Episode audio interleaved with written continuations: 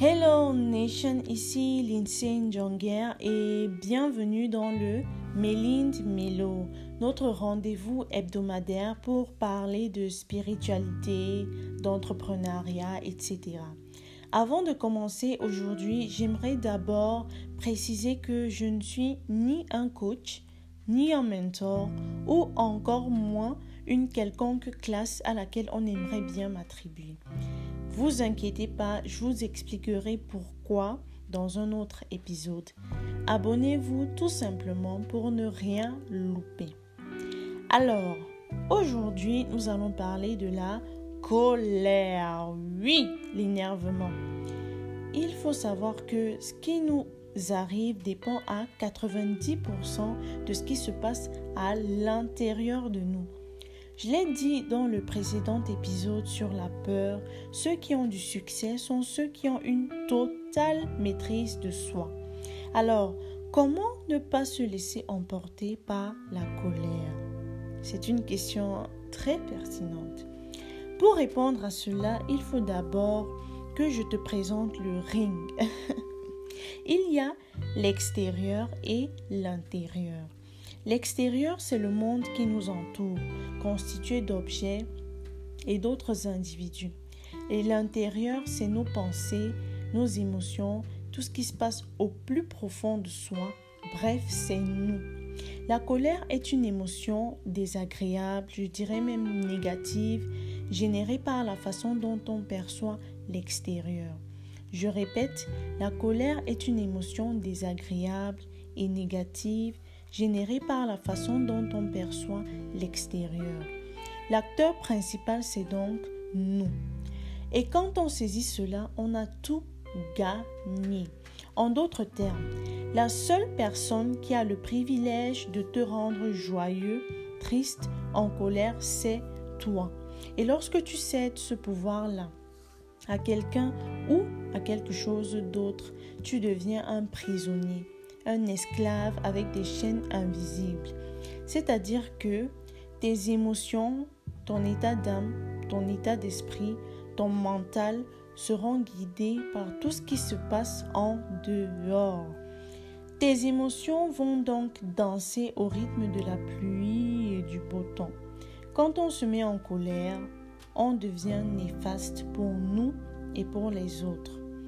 On crée un poison qui nous consume notre énergie. Voilà pourquoi je qualifie la colère d'émotion négative. Et si ça, c'est pas la route vers l'autodestruction, il ne faut pas non plus ignorer que nous avons chacun des aspects ou des facettes différentes de la réalité.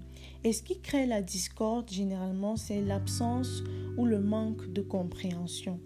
Des fois, on refuse d'accepter les différences des autres et à cela s'ajoute le manque de communication.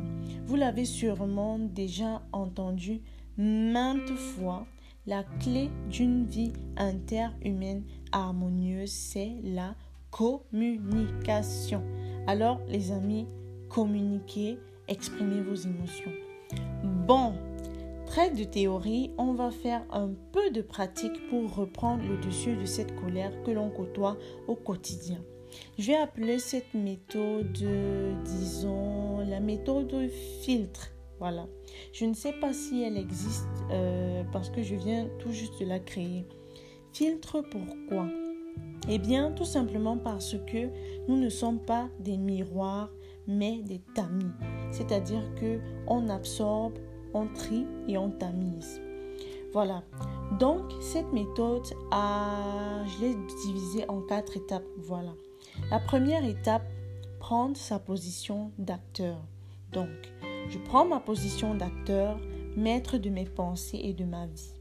C'est-à-dire que j'intègre de façon consciente mon pouvoir dans mon subconscient en me répétant des phrases au quotidien comme euh, je suis mon seul et unique chef. Deuxième étape, je dirige mon intérieur. Je fais sortir mon filtre et je tamise tout ce qui est négatif. Ensuite, je donne des instructions à mon intérieur. Tout ce que je désire, c'est de la tranquillité de la paix et de l'amour. Troisième étape, je relativise. J'inspire, j'expire